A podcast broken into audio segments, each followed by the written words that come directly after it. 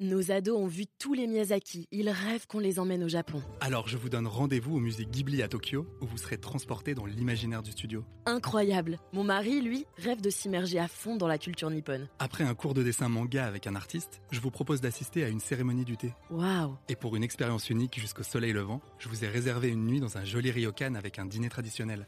Je nous y vois déjà. Avec Marco Vasco, ne rêvez plus, vivez votre voyage l'esprit libre. Au rendez-vous sur marcovasco.fr pour imaginer votre prochain voyage sur mesure. Les podcasts du Figaro. Si le vin rouge traîne une réputation d'empêcheur de réveillonner en rond, accusé de vous faire piquer du nez après seulement quelques gorgées, le vin blanc serait à l'inverse rendu coupable de terribles insomnies et la promesse d'un réveil les bras en croix, barre au front. Mais est-ce scientifiquement prouvé? Je vais tout vous expliquer.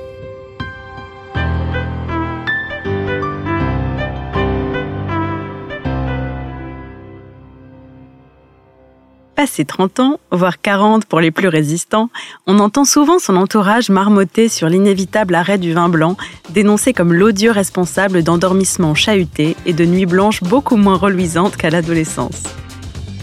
Si en revanche on accorde au vin rouge de nombreux bienfaits, notamment pour sa teneur en antioxydants, il importe de nuancer sa capacité à favoriser l'endormissement.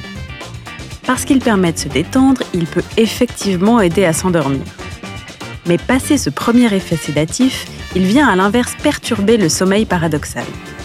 Voilà pourquoi, malgré une nuit douce comme un chaton, vous vous réveillez encore plus épuisé que la veille, mot de tête en supplément. En fait, quelle que soit sa couleur, la science a démontré que l'alcool provoquait tout un ensemble de phénomènes susceptibles de venir hacher vos nuits en petites coupures, parmi lesquels le besoin répété d'une pause pipi, des phases d'apnée ou de plus poétique hypopnée, à savoir une réduction significative de votre brave système de ventilation. Mais alors pourquoi cet acharnement sur le blanc? C'est tout d'abord une question de tempo. Souvent bu en apéritif et par conséquent à jeun, et plus vite que le vin rouge, il a tendance à vous mettre plus rapidement un petit coup derrière la nuque. Ensuite, sa teneur en sucre bien souvent plus élevé que dans le vin rouge, qui va créer un brusque pic d'énergie peu recommandable avant d'aller enfiler son pyjama et qui viendra aussi chambouler votre taux de mélatonine, précieux allié de votre sommeil. Deux suggestions donc, commencez tôt et allez-y franchement sur les petits fours.